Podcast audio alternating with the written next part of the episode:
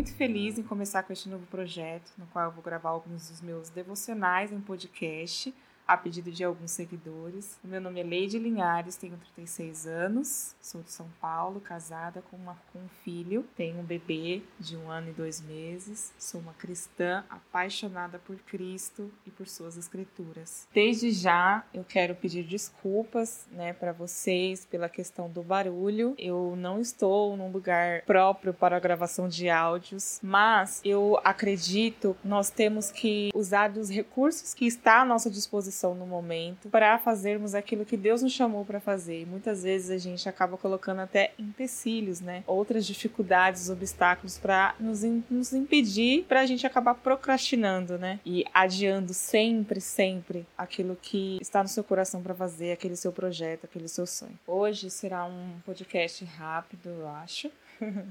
Eu quero falar, na verdade, sobre um estado humano que muitas vezes nos encontramos ou conhecemos pessoas que estejam assim. E sabemos né, dos benefícios de ter um relacionamento com Cristo, de ter uma intimidade com Deus, que o resultado é maravilhoso, mas é dificilmente a gente encontra algumas mensagens falando sobre o inverso, né? Qual o estado de uma, que uma pessoa fica quando ela corta esse relacionamento. Então eu espero que que eu vou falar aqui ajude você de alguma forma, dar um passo diferente para o seu crescimento, mudança de mente. Uma pessoa que não tem relacionamento com Cristo facilmente torna-se irritável. Suas prioridades são coisas que estão totalmente fora do reino de Deus. As obras de suas mãos são infrutíferas, não influencia pessoas e não as aproximam de Deus.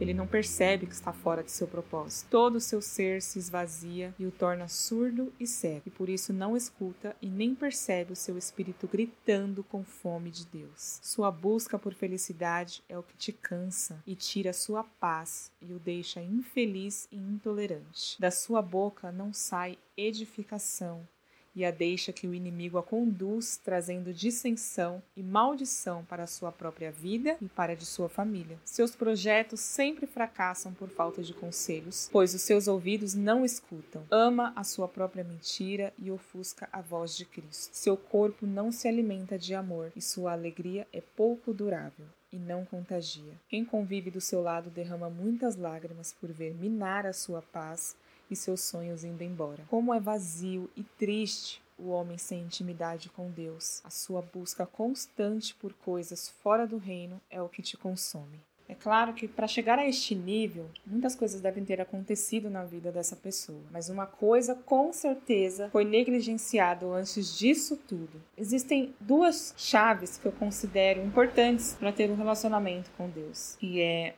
investir tempo. Se você não estiver disposto a investir tempo para isso, então você sempre vai desejar algo que nunca vai ter e vai sentir que está sempre faltando alguma coisa. Porque se Deus não está em primeiro lugar na sua vida, você nunca se sentirá realizado. Existe um buraco do tamanho de Deus em cada um de nós e nada vai encaixar nele exceto Deus. Nenhuma posição no seu trabalho vai encaixar, nenhum namorado ou namorada, nenhum marido, nenhuma mulher, nem um filho, nem amigo, nem um cargo, nenhuma quantidade de dinheiro, nada vai preencher.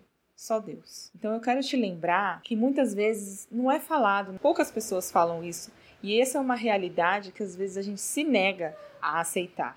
O diabo existe. E ele luta diariamente, sem cansar, para te derrubar de várias formas. Então ele vai usar de milhões de estratégias do seu dia daquilo que você está habituado a viver para te derrubar, que muitas vezes faz com que a gente não perceba, mas ele está ali trabalhando. E ele sempre vai trabalhar nos momentos em que você está mais distraído. Então é por isso que você tem que ter sim a disposição de investir tempo, o seu tempo com Deus. Isso tem que estar disposto dentro de você. Não é possível ter um relacionamento íntimo com Deus e ter o benefício do seu poder na vida dele se você não investir o seu tempo, se você não abrir mão de certas coisas, se você não sacrificar os seus maus hábitos, se você não sacrificar muitas vezes até o seu trabalho, se você não sacrificar a sua manhã que você se levanta e fica no celular, se você não sacrificar o momento em que você quer passar no seu sofá, se você não sacrificar o momento em que você precisa ir no supermercado ou quer passear no shopping, se você não sacrificar esse momento para investir tempo com Deus, você não irá ter o relacionamento com ele e usufruir do melhor que ele tem para você. Em Efésios 6:10 diz: "Tornem-se cada vez mais fortes, vivendo unidos com o Senhor e recebendo a força do seu grande poder, vivendo unidos com o Senhor." Unidos, nós já sabemos, significa unidade. A intimidade com Deus nada mais é do que você colocar Ele em cada detalhe da sua vida, em cada situação. Quando eu digo detalhe, eu não estou querendo dizer, por exemplo, em algum projeto do seu trabalho que você precisa conseguir concluir, é, que você precisa pagar, que você, e é nesse momento, são nesses momentos, né, que a gente consegue se lembrar de Deus e orar. E é claro que nesses momentos nós devemos sim buscar a Deus para nos ajudar. Mas antes de mais nada, nós temos que incluir Deus, incluí-lo na sua vida quando você acorda, quando você está trocando fralda, quando você está lavando louça, quando você está no trânsito, quando você está fazendo caminhada, quando você está indo no supermercado, quando você está colocando o carregador na tomada para carregar o seu celular, quando você está se sentando no sofá talvez para assistir um filme, tudo na sua vida, tudo sim, tudo na sua vida tem que girar em torno de Deus. Então ele quer fazer parte de tudo. Sabe, é muito engraçado que depois que eu passei a ser mãe, eu tenho um filho de um ano e dois meses, então, todos os dias eu acordo e a primeira coisa que eu faço quando meu filho dá o primeiro sonzinho, né? De que está acordando, é ir lá, é, atendê-lo, dar bom dia, conversar com ele, dar risada, brincar com ele.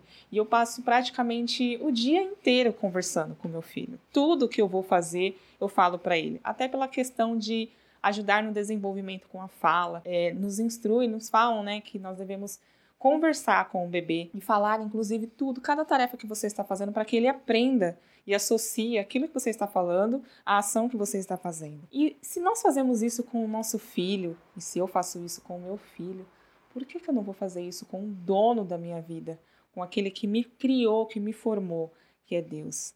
Então, da mesma forma que eu converso com o meu filho, da mesma maneira que eu tenho intimidade com ele, a liberdade de falar com ele durante todo o dia, eu tenho que ter também essa intimidade com Deus. Então, você tem sim acordar e conversar com ele. A oração, é, que é na verdade a segunda chave que eu ia falar com vocês, não é aquela oração que nós estamos acostumados com a religiosidade, né? que é, ó oh, Senhor, amado Pai, Mestre, estou aqui diante da tua presença. Não, A oração nada mais é do que você conversar, se abrir, falar daquilo que está bom na sua vida e daquilo que não está. Quando nós conversamos com amigos, amigos íntimos, nós geralmente contamos não só as coisas ruins, nós contamos coisas boas, nós falamos das novidades, nós falamos às vezes dos nossos projetos, dos nossos sonhos. E é isso que Deus quer. Ele quer fazer parte de tudo que você faz, de tudo que você fala. Sabe, Deus é onipresente, onisciente, ele é soberano, ele sabe de tudo, mas ele quer ouvir de você, da sua boca. Ele quer que você tenha essa intimidade, esse relacionamento com ele. Eu tenho aprendido uh, quando estou passando por alguma dificuldade, algum processo muito, muito difícil e doloroso, a não focar minha mente somente nessa dor, naquilo que eu estou, naquela dor que eu estou sentindo, passando por por aquele processo. Porque eu já tive um período de depressão por ficar somente pensando na dor, sentindo ela, focando no problema. Focar na dor te leva a esse nível que eu citei lá no começo, quando você tá sem intimidade, sem relacionamento com Deus. É por isso que, sabe, pode parecer clichê, mas é uma verdade muito absoluta e um princípio de Deus ter um coração grato. Porque se nós nos concentrarmos nas coisas boas da nossa vida, elas sempre superarão as ruins. E não, isso não é um exagero. E você pode pensar que as coisas boas que eu estou falando é só se estiver com muito dinheiro na sua conta, enfim, só bens materiais. Mas o ser grato por você respirar, pela oportunidade que Deus te dá a cada manhã de você se levantar da cama e começar tudo de novo e ter os dons que você tem